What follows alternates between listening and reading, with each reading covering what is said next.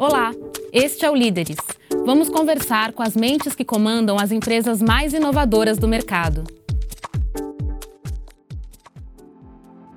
Hoje eu recebo Tiago Alvarez, que é CEO e também fundador do Guia Bolso. Muito bem-vindo. Recebo também Sérgio Fúrio, que é fundador e CEO do Creditas. Bem-vindo também. Bom, para começar a nossa conversa, vou fazer uma pergunta bem fácil para os dois, que é por que, que as fintechs são a bola da vez no Brasil? Quem começa? Posso, pode, podemos começar. É, assim, mercado é enorme, né? Então, assim, a gente vê o, o, tamanho do mercado, o tamanho dos bancos e tudo mais, já, já é um setor que chama muito a atenção. Você vê do ponto de vista do consumidor também, é, falta de transparência, taxas altas, é, inconveniência nos produtos. Você vê uma série de dificuldades de entender o próprio bolso, entender finanças, entender produto financeiro. É um prato feito para inovação, né? É, então, é, eu não acho que agora que é a bola da vez, na verdade, eu, eu eu olho e vejo que essa oportunidade estava aí já para ser capturada já, já há um tempo, bons tempos antes, talvez 7, 8 anos, uhum. que é a coincidência aqui com, com, com, com o início do Guia Bolso, início do, Acreditas e de algumas outras fintechs. É. Eu diria que além disso, afinal é mercado muito volume, muito margem, muita ineficiência. Eu diria que além disso, eh, fintech, que, que não só são empresas de serviços financeiros, não tem empresas que no son de servicios financieros que viraron, viraron medio fintech, imagina unha Amazon da vida, non? E, e o que acontece é que a fintech está no meio da transación financeira. A transación financeira é onde ás veces você toca o dinheiro do consumidor e aí ten unha capacidade de monetizar un servizo que você gostaría de non cobrar. Non? Entón iso vira moito relevante para viabilizar modelos de negocio que de outro jeito non, non, non daría para viabilizar. Você especificamente veio de fora do Brasil e olhou o Brasil como uma oportunidade. Como você soube? Era pelo sotaque? Não. não foi pelo sotaque, né? Poxa, Será? Poxa, eu, nunca, eu, nunca, eu nunca tinha percebido o sotaque, só, só agora você chamou a atenção. Eu sou, eu sou do Nordeste, bem do Nordeste. no sertão nordestino. Isso. E aí, por que, que você se interessou pelo Brasil? O que, que você viu de diferente, de oportunidade maior aqui? Pô, eu acho que o que não, eu... Começou com uma brasileira, você tem que contar a história. a, minha, a minha esposa, que na época era, era, era minha namoradinha, ela é, é brasileira, não? E hoje temos duas filhas. E, a, e na época, quando a, a gente trabalhava juntos, morava, eh, morava em Nova York, e, e ela me falou que eh, os juros no Brasil estavam muito altos. Não? E aí, como eu queria fazer algum tipo de modelo de negócio em serviços financeiros, pues pensei que era uma oportunidade incrível. Não? E uh, ela me falou que eu não tinha noção, e uh, definitivamente não tinha noção. E, uh, mas aqui estou. certo. E a questão que você comentou até do brasileiro ter essa dificuldade de ser um povo endividado, né? De que forma isso também facilita a entrada e a oportunidade de vocês de, de, de crescimento e de inovar nesse setor? É, eu, eu não diria que tem a ver com o grau de endividamento, tá? É, até porque você pode falar assim, olha, se, se, o brasileiro não fosse, não tivesse um alto grau de endividamento, tá aí uma oportunidade também para oferecer crédito e tudo mais que você teria isso na China há um tempo atrás, por exemplo, como oportunidade. É, eu acho que está menos pelo grau de endividamento, mas sim pelo tipo de endividamento, tá? É, então, de novo, com produtos com, que cobram, são pouco transparentes, taxas de juros altas, é, serviço ao consumidor muito ruim. Então aí, aí você vê o perfil de endividamento, aí você vê sim, o perfil de endividamento tem um problema. É, agora, mesmo que esse perfil de endividamento fosse positivo, você sempre tem oportunidade, de uma certa forma, com um mercado tão grande quanto esse. Você vê, acho que o, o, é interessante, né, quando a gente começou, né, eu, eu, e o Sérgio lá atrás, 2012, né, mais uhum. ou menos, mais ou menos não, 2012, é, termo fintech nem existia, né? Assim, não existia. É, e além disso era de malucos, não? Tipo, era, cara, era, era, é, você se acha? Você era banqueiro? É isso. é, é, exatamente, mas, você, mas já tem seis bancos, né? Na época eram seis, sete, porque tinha City HSBC também. E era assim, vocês são loucos, porque esse, esse setor já está dominado. Os, os, os, grandes bancos já, já definiram como que vai ser a estrutura, tá aí não tem o que ser feito é, para inovar. Inclusive é, tinha então, um papo de que é o banco brasileiro era muito eficiente, não? É, porque você olhava as métricas de rentabilidade Sim. dos bancos e falava, não tem como não ser eficiente com tanto dinheiro que, que ganho aqui dentro. É, tá certo que se você olhasse na operação em si, você olha que realmente é muito ineficiente, né? porque tem uma margem muito grande que aí dá uma mascarada no final das contas nessa, nessa ineficiência. Né? Uhum. E de que forma que vocês acham que essas grandes instituições assustam ou inibem o empreendedorismo nesse setor? Quer dizer, para vocês especificamente, como é que vocês romperam isso? Precisou ter muita coragem para romper, para inovar? Não, não, acho que não é um tema de coragem, não. É, de novo, como falava o Thiago, no 2012 empreendedorismo em fintech não existia, é algo que, é, que, que não estava, não. E, uh, e acho que o que a gente fez foi entrou pelos laterais, não? não foi diretamente um challenger que ataca ao banco no coração. Não? Guia Bolso eh, pues foi aí com um serviço de educação financeira, de ajudar ao consumidor. No caso da Acreditas começou sendo de fato um aliado aos bancos. Não? A gente o que, o que tentávamos fazer era aportar valor em uma peça eh, de, dessa relação entre bancos eh, clientes que, que era o canal de distribuição, queríamos criar um canal de distribuição em uma época que os grandes bancos nem tinham uma prateleira de produtos na internet. E a gente entrou com isso e, e, e o que a gente viu é que eh, o problema era mais profundo do que só um canal de distribuição diferente.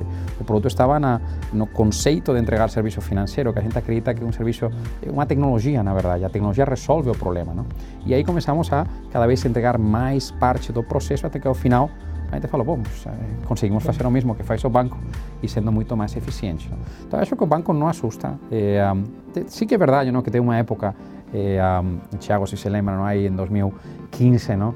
Eh, onde eh, os bancos não começaram com, com, com, com, aquela história não, de uh, este pessoal aqui que vem aqui, que não, não sabem o que estão fazendo, eh, todo mundo com medo, não? E, e, uh, mas isso foi uma época, não? Eu acho que aí passou aí para allá a época de 2017, onde começaram a ter muita mais parceria, não?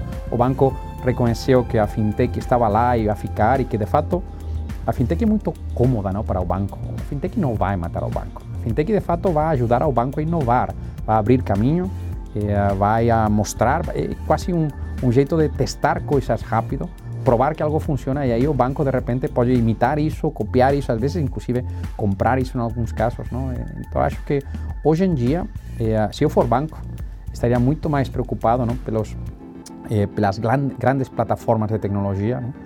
É, muito mais do que pelas, é, pelas fintechs, não, sinceramente. É, exatamente. Eu, eu, acho que assim, o termo fintech também ele é, é, meio ingrato, porque ele é muito, ele abrange tudo, né? E aí com, com, com todo termo que abrange tudo, ele acaba perdendo um pouco a capacidade de explicar algo, né? Mas quando você fala fintech, você está falando da interseção entre finanças e tecnologia, que, poxa, pode ser tudo. Pode ser desde um produto financeiro é, viabilizado por tecnologia, pode ser uma plataforma de distribuição, ou, ou seja, de relacionamento com o cliente, pode ser simplesmente é, é, plataformas que ajudam no back-office de um banco, né? Então, tem, é um termo que é muito, muito genérico, de uma certa forma quando você pensa assim, no papel dos grandes bancos em relação a isso, acho que são alguns, né? Assim, um, é, eles podem ser parceiros, eles podem ser compradores desses serviços e dessa tecnologia. É, outra coisa, assim, onde eles estão, como eles são muito grandes, onde eles estão atuando ou não atuando também gera uma, uma oportunidade. Quando eles estão atuando, o serviço não é tão bom, o ataque tem ali tem uma oportunidade. Onde eles simplesmente ignoraram de uma certa forma, também ali pode ter uma oportunidade. É, então não vejo os grandes bancos como inibidores ou, ou na verdade, é, o fato deles serem grandes e é, tão relevantes mostra que de fato tem um mercado ali. Né? Eu acho que na verdade é, é, isso. E eles podem ser potenciais parceiros, dependendo do modelo de negócio. Né? Acho que o banco é um, é um concorrente, não? Tipo, afinal, é um concorrente da gente.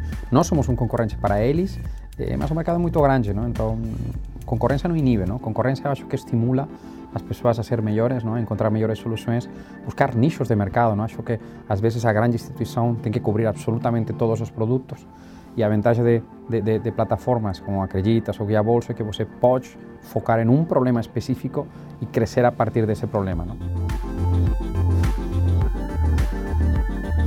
E aí, se os bancos, os grandes bancos, não são intimidadores, quais são os principais desafios que cada um de vocês encontrou nesse, nesse setor financeiro para poder inovar? Temos quanto tempo? Duas horas ou três é. horas? Não? Alguma coisa assim. eu, Tudo, não? eu acho que o desafio, o desafio vai mudando com o passar do tempo, né? É, então, assim, vamos lá. 2012, quando a gente começou o desafio, primeiro era investidor. É, assim, era, era, na verdade, primeiro era a equipe, formar uma equipe mínima ali, né? Não precisava de muita gente, mas precisava de, de, poucas, mas muito, muito boas. E além disso, pagando pouco para eles. Pagando né? pouco e você não tendo nada para mostrar, então totalmente acreditando no sonho. Depois disso, você tem que ir atrás de investidores. E aí você vai atrás de investidores. Naquela época não tinha investidor. Para a bolsa foi muito fácil encontrar investidor. Então era, era, era, realmente difícil. a, gente, a gente tinha muita interseção, falava com os meus investidores, inclusive, naquela época. E tem muitos investidores em comum, né? Uhum. Então, era assim, era, era uma batalha para você conseguir investimento. Acho que o ecossistema melhorou bastante. É, depois, eu acho que tem um, a partir do momento que você consegue uma escala, eu acho que volta para a questão de time. Porque você precisa escalar, escalar, é, isso, isso, significa contratar muita gente. E no nosso caso, assim, empresa de tecnologia, mais de 50% das pessoas, bem mais de 50% das pessoas no é, trabalham com tecnologia. E aí você entra numa, num, num negócio interessante que é, no Brasil falta muito talento talento assim muito bom de tecnologia, né? com a barra muito alta que nem a gente tem. É, então aí você começa também a enfrentar uma dificuldade de, de como que você consegue é, formar a gente, como você consegue é, atrair um talento muito específico que o Brasil acaba não formando em tanta quantidade. Importou, né? você chegou a importar? A gente importa ah, sim, mão de obra sim, também? Sim, pra... É, então tem, tem de tudo. E sem contar que o mercado de, de tecnologia é um mercado global. Então não é que as empresas brasileiras estão estão competindo para atrair bons bons engenheiros, por exemplo. É, as empresas do mundo inteiro estão também tentando atrair bons engenheiros brasileiros, né? Então é interessante assim essa dinâmica. E eu acho que talvez seja onde quando eu penso até no ecossistema não só de fintech, mas de, de startup em geral, de tecnologia em geral no Brasil, a gente passou por um, uma dificuldade inicial de ter bons empreendedores, depois de ter bons investidores e um pouco. Agora, para mim, é, é talento. É, tá, é, ter um pool de engenheiros significativo para alimentar esse mercado que já existe, né? Esse, talento, esse talento cada vez é mais mais complicado, né? E cada vez é mais exigente ele, não? Ele sabe que tem empresas legais Sim. onde trabalhar, eh, ele quer propósito ao mesmo tempo quer desafio intelectual, quer uma boa qualidade de vida. Eh, Y, y a veces inclusive eh, a gente, por ejemplo, ahora abrió oficina, abrió escritorio en Europa porque eh, a veces tem talento eh, local que tem vontade de passar dois anos na Europa. E o que acontece é que meu, o pessoal recebe ofertas ganhando três vezes mais do que ganham aqui. Para ir para a Europa, meu, você perde esse talento. Não? Então a gente abriu o escritório por dois motivos. No primeiro, para captar talento de lá e depois, segundo, para dar vazão a nossos desenvolvedores que tinham vontade de ter uma experiência internacional. Não? Então essa luta pelo talento está lá. Eu adicionaria a isso, não? Eh, Thiago, não sei se lembra, mas tinha momentos nos quais a gente não tinha um modelo de negócio muito claro. Uhum. E, a, e a, então essa luta por encontrar modelo de negócio, que chamamos sempre o Product Market Fit e demais, meu, são momentos terroríficos, onde você vê que o negócio não, não rola, não funciona, e, e aí onde entra numa resiliência, não, não, isto vai sair, isto vai sair. Teve épocas onde o regulador também não estava claro, não? era um desafio. Eu não sei se o regulador, hoje o regulador é ótimo, tipo, é quase aquele grande, grande aliado não? para para a gente, o regulador especificamente em serviços financeiros, o Banco Central e cada vez mais a CBM, meu, estão super afins de fomentar um ecossistema de inovação, de novos, de novos players no mercado, etc. Não? Aliás, essa foi uma das gratas surpresas ao empreender. De verdade, você, total, você, questiona muito, né? Você, você vai empreender e fala, putz, o, o Brasil está contra você, o governo está contra o empreendedor, de uma certa forma. E, e de repente você vê um Banco Central super aberto à inovação, querendo realmente transformar o mercado é, de forma genuína mesmo, assim, eu, eu acho isso incrível, eu acho isso... Sempre explico que a primeira vez que conheci... Grata surpresa, é. porque não Sempre era o que, que a, a primeira vez que conheci o Banco Central foi, eles ligaram para a gente em 2016, uhum. eu pensei, bom, já provisiona todas, a, toda a história, porque senão já, já, já não deu, não? Mas eles ligaram para lá, para o Customer Service e, e, e pedindo uma reunião para a gente, para ir para Brasília, a gente foi para Brasília, entrou na sala, tinha 20 pessoas lá do Banco Central, e o que queria aprender, não? Acho que isso é muito grato, muito legal, não? Porque Sim. você sente que está sendo Sim. escutado, que que o Banco Central não está só interessado no, no, no grande banco, no, que, que mexe muitas coisas. Lógico que tem que estar interessado nisso também, não? Mas ele quer escutar também este lado, não? Eh, e, e, eu acho que isso para ir complementar, meio que eh, fechando o ciclo, não? acho que hoje em dia é, é uma briga muito de escala. Não? Talento, definitivamente, talento vai estar, sempre, sempre vai Sim. ser uma briga, não? Mas o ganho de escala, acho que hoje que acontece, não? a tecnologia, eh, a, disseminação de, de, dispositivos móveis na, na, população fazem que realmente você está a um clique de distância de quase todo mundo. Não? E uh, isso faz que eh, você pode crescer muito rápido. Se você não crescer rápido, alguém vai fazer. Não? E uh, você acha que faz 4, eh, 5 anos, você podia manter-se uma, uma escala relativamente pequena. Hoje é inviável, não? porque se você não faz isso, alguém mais vai fazer. E uh, isso nos Estados Unidos já tinha acontecido. Não? E, às vezes nos Estados Unidos tem um problema e tem 40 empresas atacando exatamente o mesmo problema. Não? É, e, às vezes muito nichadas né, também. Né, super nichadas.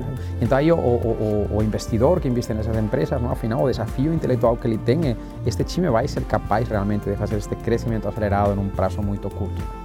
E aí dentro disso vocês acreditam que esse boom das fintechs ele deve continuar? Ele tem fôlego para quanto tempo mais? Está no começo, né? Está é, só começando. Está no começo, começo, começo, começo. É, eu às vezes uso a analogia é, de, dos portais e dos jornais, né? É, né? Lá no começo, lá 99, 98, você poderia falar assim, olha, já, nossa, já tem os portais, já tem aqui, eu já, já é, mas a verdade é que os jornais eram mais relevantes, né? E ali tinha uma questão geracional muito importante também, acontecendo em que as, as novas gerações já não liam mais jornal, já iam para consumir notícia online direto, né, no começo. E de repente, quando você vai ver, hoje em dia quase todo mundo consome notícia online. É, mas naquela época você já poderia falar assim, ah, é relevante, o boom dos portais e tudo mais. Poxa, olha quanto tempo que se passou para essa transformação de fato acontecer. Então acho que ainda, assim, a gente está falando de ainda 10, 15, 20 anos para de fato a gente olhar e falar assim, nossa, as fintechs que estavam ali, é, começaram lá em 2012 e tudo mais, olha o tamanho delas, entendeu? Acho que tem uma, uma fração é. aí no percentual do mercado só. Tenho uma visão um pouquinho diferente, não? Acho que concordamos no fato de que estamos eh, quase que meio que começando nos problemas que atacamos, não? O termo fintech, acho que a gente alocou ele muito não? a, uma, a uma empresa não? Que, que está usando a tecnologia para fazer o mesmo que o banco, não? E acho que aí onde está o, o, o desafio, não? E, às vezes tenho a sensação de que eh, o, o, que o que as fintech estamos fazendo é pegar o banco e digitalizar ele? E, e não é isso só, não? É, acho que é, a, o, sim, a fintech vai virar um, um pseudobanco desde o ponto de vista de poder oferecer exatamente o mesmo que o banco faz. E, de fato, inclusive, no nosso caso, a gente adoptou a estratégia de ir por licença de instituição financeira e a gente tem certeza de que daqui a 10 anos a gente vai ter licença de banco porque é mais eficiente. O banco, às vezes, gosta de falar que não, a regulamentação. Gente, quando você olha os números e faz a conta, é muito mais, é muito mais econômico eh, ter um banco do que não ter um banco. Não? É mais eficiente. E, ou, na, na, verdade, na nossa visão, que vai acontecer um processo de metamorfose, de, de, juntar diferentes modelos de negócio para buscar uma solução ao cliente. E aí, de novo, analogia blockbuster Netflix. Eh, você pensa que eh, o mundo do futuro é digitalizar um produto ou serviço que hoje existe, e na verdade é que eh, o mundo do futuro é criar um produto ou serviço que hoje não existe. E, uh, e isso aplicado aos bancos, acho que aí a, a vantagem que temos muito legal, não? as, as fintechs, não? É, que, é que nós pensamos de outro jeito. Nós não temos tabus. Não? Eh, um banco eh, eh, fazendo coisas não bancárias é algo meio estranho, não? E, uh, e para ele é difícil, não? Então, para nós não é. Não? Se eu amanhã tenho que estar eh, reformas, por exemplo, que o projeto que a gente lançou, eh, fazendo reformas para nossos clientes. Por quê? Porque a gente vê que quando o cliente vem e quer financiar a reforma, que é 30% do que a gente faz, o problema dele de verdade não está no financiamento da reforma, é fazer, a reforma. reforma. Então, eu preciso ajudar ele. Não? E, uh, eu tenho dificuldade em ver o player tradicional fazendo essa migração. Não? Sin embargo, acho que gente como nós estamos muito mais afins de fazer isso, de vamos a botar a tecnologia ao serviço do cliente, vamos a buscar mais eficiência nesse processo. Então, eu acho que essa metamorfose vai estar acontecendo nos próximos 5, 10, 15 anos, não? e provavelmente o termo fintech em algum momento vai, vai sumir como modelo de negócio, não? e fintech vai ser um enabler. Não? Pegue um Mercado Livre, não? O sea, Mercado Livre começou pela ponta contrária, não? Tipo, é. Mercado Livre ele ele começou pelo e-commerce? E aí percebeu que se você quer entregar realmente uma experiência incrível para o cliente, você precisa colocar a fintech, a camada de fintech, a camada de pagamento, a camada de financiamento. A, a gente às vezes pensa que a, que a, a, o serviço financeiro vai ser algo que vai ser vai acontecer sem você querer fazer ele, não? É, alguém vai cobrar o dinheiro de você, alguém vai financiar você e você não vai nem tomar a decisão. Então, se você tenta só resolver esse problema, é quase quase como se está comoditizando. Não? É, essa metamorfose vai acontecer é, e, e, acho que gente como é, Guia Bolsa e Creditas estão muito bem posicionados nessa nova era. Né? Mas é interessante isso mesmo, porque eu, eu, eu acho que até o, tem algumas coisas aí, né? O, o, banco acaba ficando realmente num quadrado do que, que é considerado serviço financeiro, né? E eu acho que o fato de você ali atrair um perfil de executivos e tudo mais, que já estão ali, o sistema de metas e tudo mais, é diferente de você ter, de você ter empresas, assim, fundadores, empreendedores e tudo mais, que estão nem consegue, inclusive, delimitar o que, que é o, o, a empresa especificamente, né? Porque você está preocupado ali em atender o lado do cliente, atender o, o problema, entender, a, ver as oportunidades de uma, de uma forma diferente, sem, sem tantas restrições. É, isso gera realmente soluções diferentes, que numa instituição financeira tradicional, às vezes até numa empresa tradicional, em que você já fala, poxa, eu fui contratado para fazer isso, para cuidar dessa área de negócio, para... Eu não, eu não, não, não, sai vou, não vou sair do quadrado. E mais, é. que é difícil sair não, também, porque você tem muito a perder.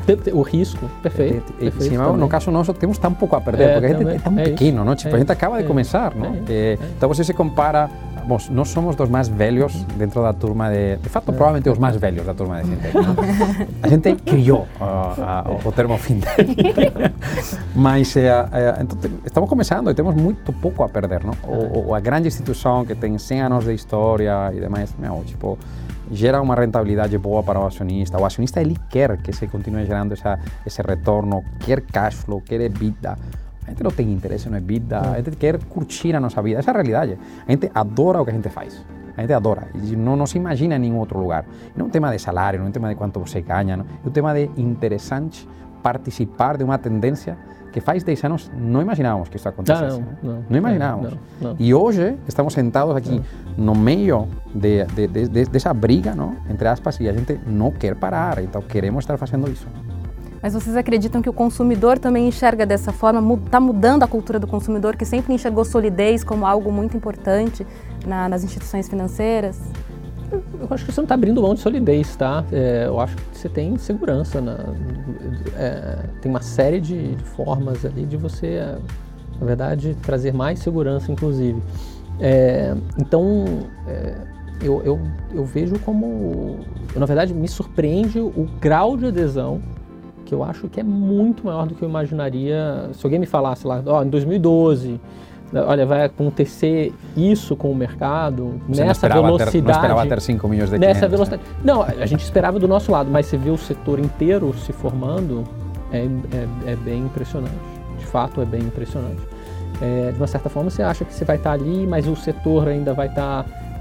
Poxa, o setor evoluiu de um jeito. É, e é, é interessante isso, porque você vai servindo de exemplo também, né? Então você vai ver, você vai ver as grandes instituições copiando, às vezes literalmente, assim, algumas telas. Está certo, está certo. É, a gente isso, aprendeu é deles, não? A é, gente, eu é sempre falo, tipo, a gente é filho dos bancos, porque aprendimos deles. É, E é necessário, então, eu, tipo, acho que é legal quando você vê as grandes instituições copiando os seus produtos lançando sim, um clone sim, da sua própria empresa. É, muito é, legal isso. É, que, e, e, e, então essa troca é boa, a concorrência é, é boa mesmo. Não? Voltando ao tema do consumidor e de, e de segurança ou solidez, eu acho que grande não quer dizer sólido ou seguro. Não? De fato, as grandes, eh, eh, os grandes problemas de história normalmente aconteceram com empresas muito grandes onde você perde a noção do que está acontecendo. Não? Eh, pegue crise de 2008 Estados Unidos, não? claramente era um problema de tamanho, não? era tão grande que não dava para entender o que estava acontecendo. Não? E acho que as empresas hoje em dia eh, estamos prontas para ter uma tecnologia que a que está monitorando que não tenha nada estranho. Não? Então, toda a gente se especializa nesse tipo de coisas. E depois, no, no, no, o consumidor, eu acho que ele estava cansado já. Não? Estava cansado de uma eh, de um tipo de instituição que não, não pensava nele, que estava sempre olhando para vou fazer cross-selling de 14 produtos, porque essa é a minha meta, e, e hoje te vende A, e amanhã te vende B, e depois não, agora pues, tem que ser consórcio, amanhã tem que ser a poupança, no dia seguinte. Meu, não é isso, tipo, é, estes caras não estão resolvendo o meu problema. Não estão resolvendo o problema. Então, ele estava cansado de isso, ele queria uma melhor experiência, queria gente que, que, que seja autêntica. Não acho que acho que falta autenticidade. Não? Então você vê empresas como Kia Bolso, empresas como Nubank, vê empresas como Creditas, são empresas autênticas que têm, sempre, sempre gosto de falar que o verdadeiro diferencial da fintech não está na tecnologia, está no coração, está no jeito da gente tocar as coisas, de sentir na pele não? O, o, o que estamos fazendo para nossos clientes. E quando a gente fala em inovação daqui para frente, Open Banking é um tema que é bem, bem disseminado. Eu queria saber quando que vai ser uma realidade aqui para o brasileiro é, usar essa tecnologia. Que a, eh, que a está muito interessado em que isso aconteça. Então. Ansiosos. Não, a gente está super interessado, de fato. É, para a gente, assim, vamos lá. Se pensar Open Banking no Brasil, a gente acaba sendo um precursor do, do que, que é possível fazer com Open Banking. É, e, e, a gente desenvolveu uma tecnologia que, que permite exatamente você, você, trabalhar com essas informações e tudo mais com o consentimento do usuário. É, a questão toda para a gente é que o Open Banking permitiria um acesso, mais instituições teriam acesso a isso, de novo no lado da competição e no lado de, de transparência, e no segundo permitiria ao Guia especificamente ter acesso é, a, ma a mais instituições de uma forma mais rápida. É, e também uma questão de estar tá melhor conectado com elas.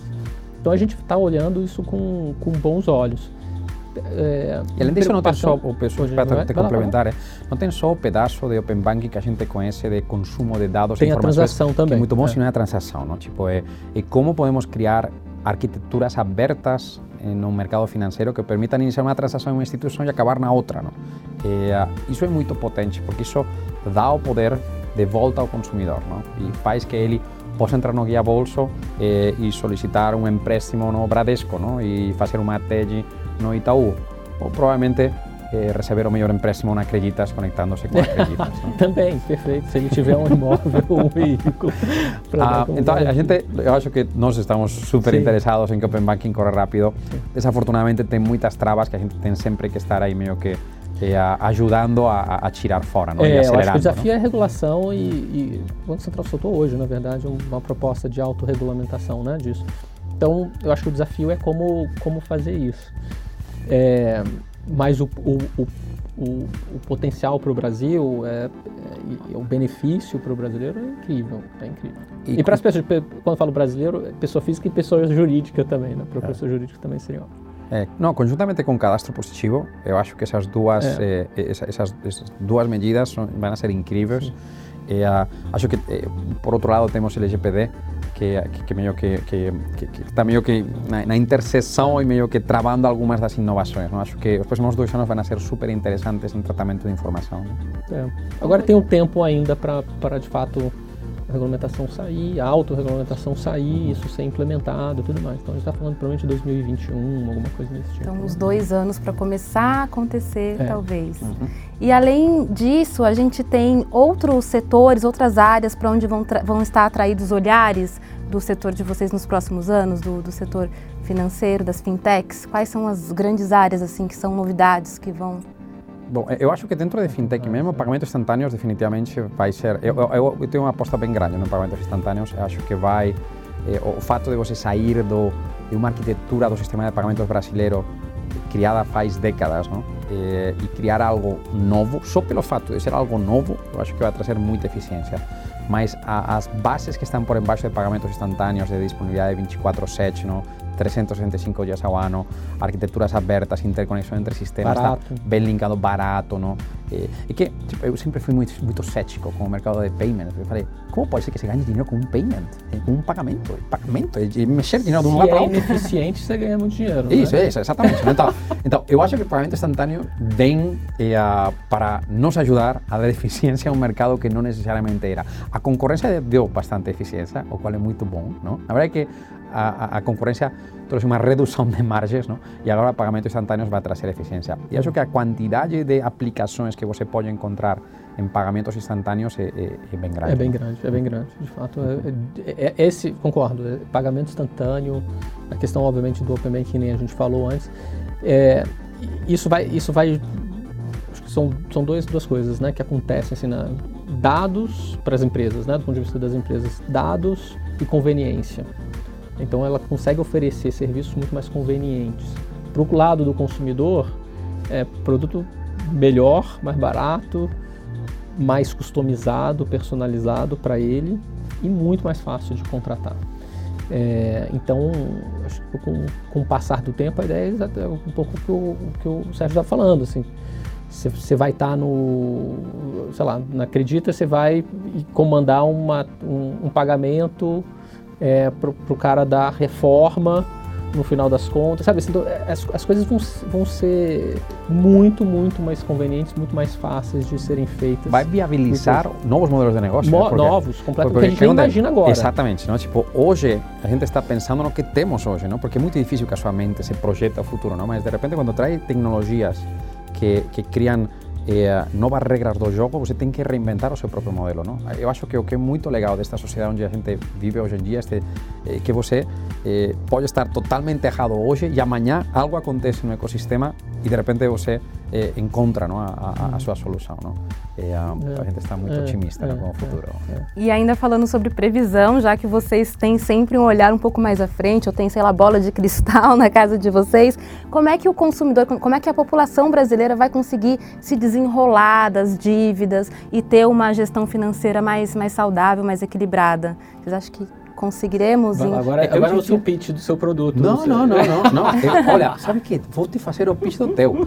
É a, a sociedade brasileira se vai a desenrolar das dívidas porque Guia Bolso vai estar monitorando as finanças desse cliente e vai identificar que a melhor proposta para ele é um crédito com garantia. É algo onde ele acredita, logicamente. Não? É, é, é, muito simples. Não é? A Guia Bolso vai estar ajudando a consumidor a identificar. Espera, espera, espera um segundo. Você é dono de um imóvel porque você está pagando IPTU, porque você está é tal, e, e, você tem um cartão de crédito, tem um cheque tem um empréstimo pessoal que está pagando quanto? 4% ao mês. Bom, na verdade é que paga 10, mas imagina que é 4 e de repente não acredita, você paga 0,99.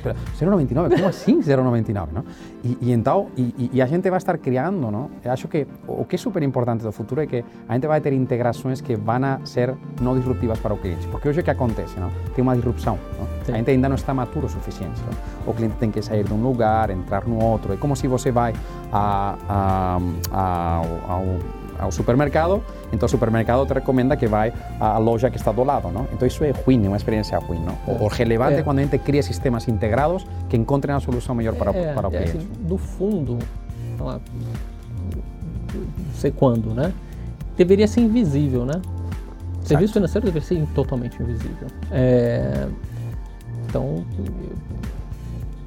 tem alguém automaticamente investindo meu dinheiro para mim, vendo todas as oportunidades. É, se, eu, se eu quero adquirir algo e, e, não tenho dinheiro, é só um ok, o crédito está lá. Sabe assim, é, deveria ser totalmente invisível. Totalmente invisível. É, quero fazer transferência para alguém ao falar com ela, ou estar tá junto Fato dela, não. ou receber uma mensagem dela deveria ser invisível. Não vai querer fazer a transferência, sino que diretamente, tipo, quando a transação acontece, o dinheiro sai. É isso, é, é, tipo, é. está, tá ubíquo, está lá, ninguém mexe, não? Então, às vezes a gente se esforça não, em, em melhorar a experiência do usuário, em fazer uma TED, e, e pode ser que o mundo futuro não seja isso. Tipo, não tem TED, gente, tipo o pool vai estar em algum lugar, não? Então acho que essas reinvenções de modelos de negócio, de experiência dos usuários, eh, ninguém sabe não, para, onde, para, para onde vai ir, não? mas o que definitivamente vai ser é que não vai ser como fazer uma TED mais eh, em um aplicativo. Não? Certo, muito obrigada pela presença de vocês aqui no Entre Líderes e até uma próxima. Obrigado. Obrigado.